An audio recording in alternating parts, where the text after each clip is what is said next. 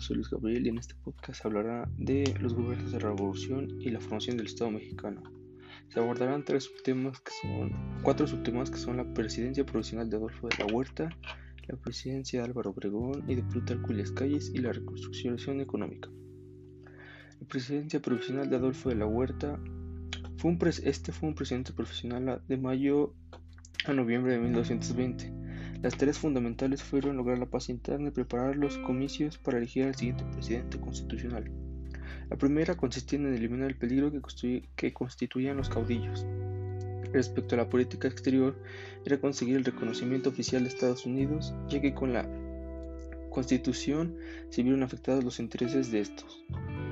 La política interna. Para lograr la reconstrucción de la, de la economía era necesario un gobernante con equilibrio entre los grupos opuestos para destruir el antiguo sistema dominado por las oligarquías preindustriales. Una de las peculiaridades del Estado populista es la movilización y control de las masas asalariadas urbanas. Uno de, las, de uno, uno de los principales ideas era transformar la lucha revolucionaria en trabajo. Tal tarea tenía una sola meta, salvar el capital garantizando los derechos del obrero, pero en el lenguaje populista se, enmarcó un socialismo. Para sofocar las rebeliones, se reorganizó al ejército y se buscó disminuir la fuerza de jefes militares. Al finalizar su gobierno, Obregón favoreció la candidatura de Plutarco Elias Calles, provocando conflictos como el de Adolfo de la Huerta, que renunció a su cargo de secretario de Hacienda, para ponerse al frente de la revuelta contra la imposición de Obregón en marzo de 1924. La política exterior. No había obtenido el reconocimiento de Estados Unidos y estaba consciente de que el capital mexicano era insuficiente para llevar a cabo una reconstrucción económica del país. Y el único camino a seguir era permitir la inversión extranjera teniendo cuidado de que no significara hipotecar la soberanía del Estado los estadounidenses enviaron un proyecto de tratado Amistad-Comercio, condicionando el reconocimiento. La política agraria. Uno de los, de los principios y de los ideales era fomentar la agricultura mediante el decreto de tierra libre. Las decisiones políticas acerca de la reforma agraria tenían objeto de atender las demandas que exigían las tierras y a la vez de los terratenientes nacionales y extranjeros que se negaban a perderlas. El decreto de tierra libre expresaba que todo mexicano mayor de 18 años podría obtener un título de propiedad de tierras nacionales que no estuvieran reservadas por el gobierno. Sin su ejecución, encontró obstáculos y se enfrentó a la inconformidad. El proceso fue lento y se, y se convirtió en un regateo. El movimiento obrero adquirió carácter político respaldado de la CROM. Combatió las organizaciones independientes rivales o las católicas a pesar de su poder no llegó a controlarlos. Los petroleros y los ferrocarrileros permanecieron sin afiliarse a ella y en varias ocasiones se declararon en huelga en contra del gobierno. Aspectos financieros. Fueron dos problemas principales, la restauración del crédito interno y externo y la organización fiscal. El primero, Obregón se propuso la devolución de los bancos y concederles la facultad de emitir moneda se reanudó el pago de la deuda externa hasta que tuvo el reconocimiento diplomático de Estados Unidos. El segundo solicitó nuevos empresititos que le fueron negados suspendiendo el convenio de la Puerta Lamón. En cuanto a la reorganización fiscal, estableció el impuesto centenario en 1921, que constituyera el antecedente de lo que habría de ser el ICR, impuesto sobre la renta, creado en 1925 presidencia de Plutarco Elias Calles. Calles continuó la marcada por Álvaro Obregón, llegó a superarlo por tener una habilidad para establecer alianzas con los líderes sindicales, sobre todo con Luis N. Morones, a quien hizo secretario de, de Industria, Comercio y Trabajo, logrando una adhesión de la CRO más efectiva. Logró el sometimiento local de los trabajadores a la política seguida por Calles. El hecho de que los sindicatos estuvieran en la política no, no significaba que hicieran política, sino constituían el instrumento para afianzar su poder y no daban sentido a su labor conciliadora que beneficiaba el desarrollo de las empresas. La política interna. Hubo cinco problemas principales que tuvo que enfrentar. La situación incierta del gobierno y del ejército, convertido en un foco de insurrección, los problemas se pudieron resolver afortunadamente con el gobierno. Este entró en mejores relaciones con Estados Unidos y consiguió el apoyo para el ejército en las luchas internas. Segundo, el regionalismo, excesivo sostenido en la fuerza de los caciques locales, justificó la necesidad de un poder central. La desarticulación de la política en múltiples partidos políticos regionales locales, los únicos que podían considerarse medianamente nacionales era el Partido Nacional Agarrista, PNA, el Partido Laborista Mexicano, PLM, y el Partido Comunista Mexicano. Los choques con la Iglesia Católica que ocasionaron la rebelión cristiana, el más grande conflicto social de la época. 5. La coexistencia del presidente y del hombre fuerte dividieron en dos bandos a la familia revolucionaria. La diarquía de Obregón en 1926. Obregón decidió defender y promover su reelección logrando reformar en los artículos 82 y 85 de la Constitución la legalización de la reelección y prolongar el periodo de 4 a 6 años. Obregón fue asesinado por un fanático católico mientras había una fiesta. La situación de la crisis política es que sobrevino a raíz del asesinato. Con notable astucia Calle se obtuvo para ocupar el lugar que dejaba vacío Obregón. Supo utilizar el hecho de la desaparición del último caudillo para anunciar que el país debía y necesitaba pasar de una vez por todas de la condición histórica del país, que habría dejado atrás la era de los caudillos. México siguió siendo el país de un solo hombre, y ese hombre fue Plutarco Elías Calles, en los seis años del maximato. En la política exterior, el clima de tensión con Estados Unidos, mezclar el asunto petrolero con el religioso, llegó a su punto máximo, cuando el gobierno mexicano ocupó militarmente varios de los campos petroleros con el objeto de impedir que continuaran operando las empresas extranjeras que se negaban a cumplir con la legislación. En 1927, Coolidge reemplazó al embajador James R. Sheffield. Procuró presentar las demandas estadounidenses de tal manera que no parecieran lesionar los intereses mexicanos, permitiendo arreglar el conflicto en todos sus puntos y renegar el trato amistoso entre ambas naciones, economía y sociedad. La labor financiera de Alberto J. Pani, que era eh, secretario de Hacienda, tuvo objetivos que fueron el saneamiento y equilibrio de la en Hacienda, la búsqueda de una correcta política financiera, la evolución de bienes a manos privadas, la creación del impuesto sobre la renta del ICR y la creación de instituciones y prácticas financieras. Las finanzas mexicanas dependían en gran medida de los impuestos del petróleo y la competencia comercial de Venezuela y Colombia afectaron mucho. La política nacionalista de México y la disminución de la producción de petróleo orillaron a que la economía entrara en una crisis de la que no se recuperaría hasta la Segunda Guerra Mundial. La cuestión agraria. Se pensaba que el problema debía ser tratado, sino con una visión técnica económica. Esto lo llamó la solución integral fue un trabajo de irrigación proyectado por Pani y a principios de enero de 1926 se empezaron a poner en práctica la Ley Federal de Irrigación. Los tres propósitos eran incrementar las áreas cultivadas para mejorar, la producción agrícola, crear una pequeña mediante de la parcelación en tierras irrigadas y lograr la liberación económica de gran parte de la población campesina, convirtiéndola así en una clase de pequeños propietarios. La educación. José Manuel Pú Caserón y Moisés Sáenz ocuparon la Secretaría de Educación Pública. La escuela rural fue inspirada en el método de la escuela activa. La escuela rural de Moisés Sáenz, plantada ya por Vasconcelos, tenía como principal objetivo enseñar a vivir a los campesinos, convirtiéndolos en personas industrializadas, útiles y fieles a la nación mexicana, para que colaboraran con el desarrollo integral del país.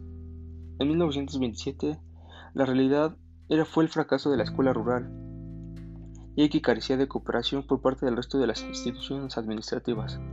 Los aspectos sociales. Número 1. La rebelión cristera. Se ubicó en el Bajío e hicieron temer al Estado. Por ello, Obregón se decidió a actuar como mediador en el conflicto. Calle se molestó al enterarse de las negociaciones sin su consentimiento y el embajador Monroe intervino para solucionar el conflicto porque veía que aquella guerra haría imposible el progreso en el país. La lucha obrera.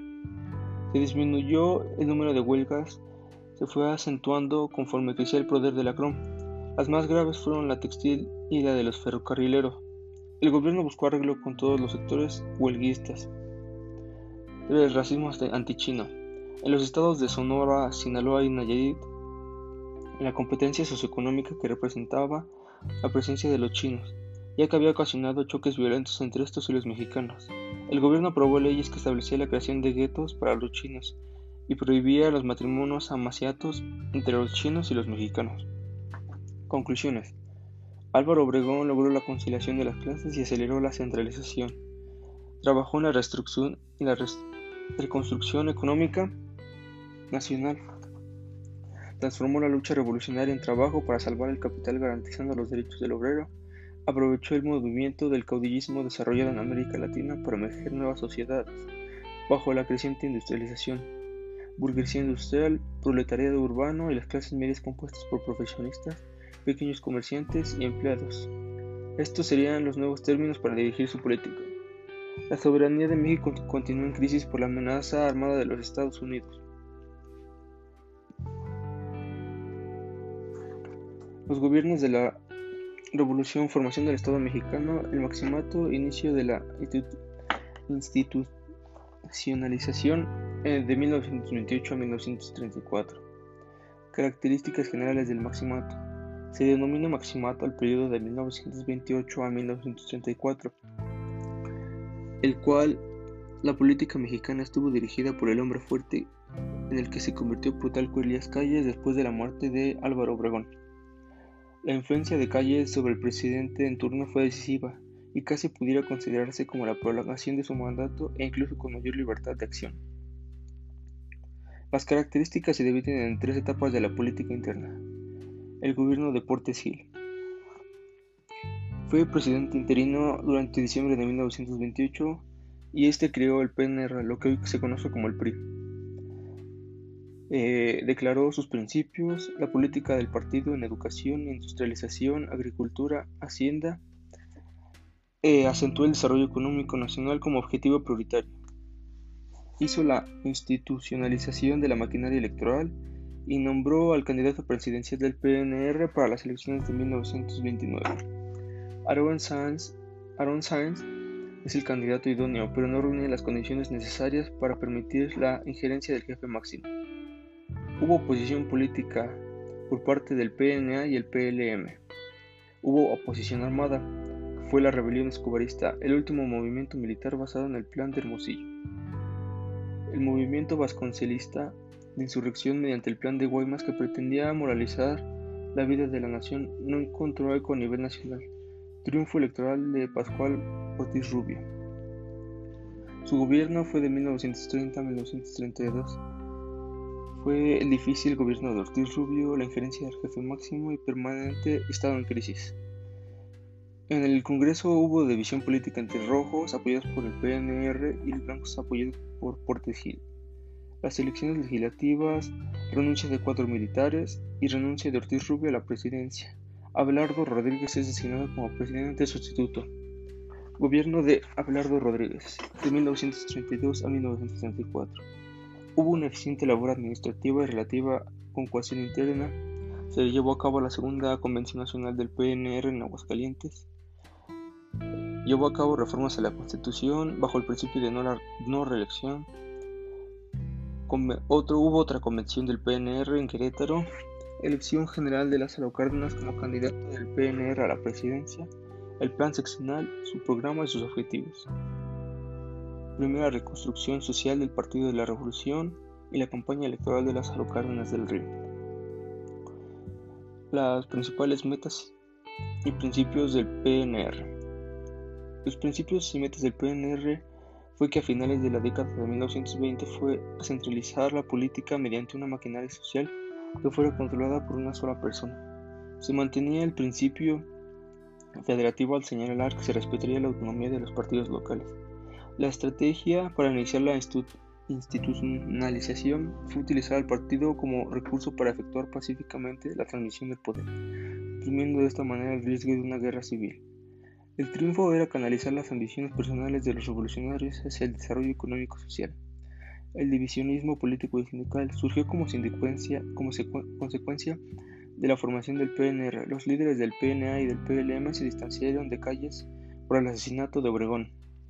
La rebelión escobarista antes mencionada tuvo efecto contrario de justificar la existencia de la maquinaria política debido a que el último levantamiento militar llevado a cabo por militares obregoncistas que se vieron descartados por la asociación presidencial.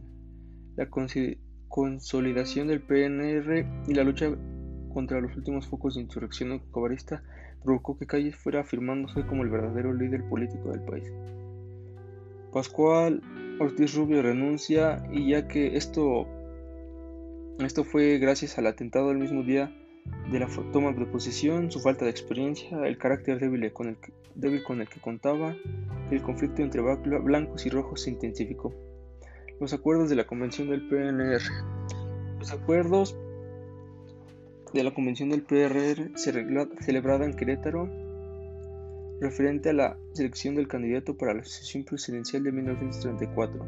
Era obvio que el jefe máximo tenía una gran influencia en la designación. Había ciertos límites. Podría atribuirse que no resultarían. Los dos precandidatos considerados por Calles y en cambio obtuvieron la victoria Lázaro Cárdenas. Además de la nominación de Cárdenas como candidato del PNR, había dos propósitos que eran la discusión y aprobación del plan seccional que debía cumplirse en el siguiente periodo gubernamental la relación con México y Estados Unidos durante el Maximato. A pesar del clima favorable que existía entre los dos países, los problemas fueron la existencia de un doble poder en la política mexicana, la deuda externa, el asunto petrolero, deportación de trabajadores mexicanos de Estados Unidos y el asunto de Nicaragua, junto con la doctrina Estrada. Por otra parte, México buscaba afianzar sus relaciones con los países latinoamericanos, la depresión de 1929 en los sectores económicos del país.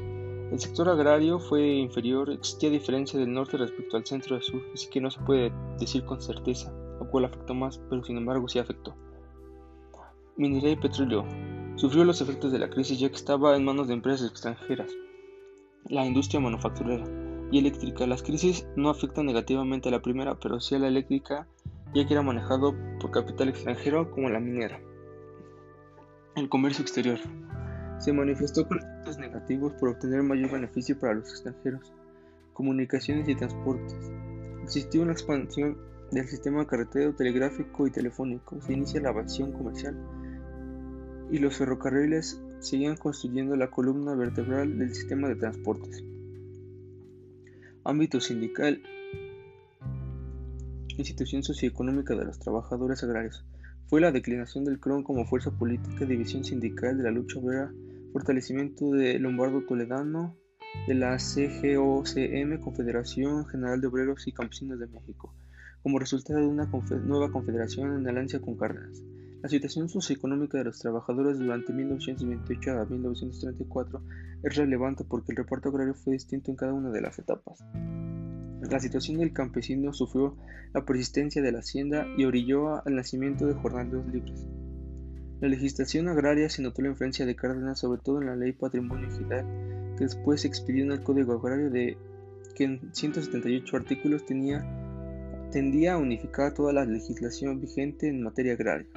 En materia de educación fueron dos aspectos relevantes, la autonomía completa de la Universidad Nacional de México, UNAM, laicismo absoluto impuesto por Narciso Bassols indujo, indujo la educación sexual en las escuelas primarias, pero la presión de la opinión pública fue tan fuerte que tuvo que renunciar a la Secretaría de Educación Pública. La aprobación de las reformas del artículo 3 respecto a impartir educación socialista y la exclusión de toda doctrina. Conclusiones. Este periodo Pasó a la historia con el poder que tuvo Plutarco Elías Calles para manipular, la dirección del país utilizando los tres gobernadores en turno para llevar a cabo el plan de centralizar la política mediana del Partido Nacional Revolucionario. El último levantamiento militar de importancia nacional fue el escobarista. Con esto se terminaba la era de los caudillos para dar paso a la institucionalización del país.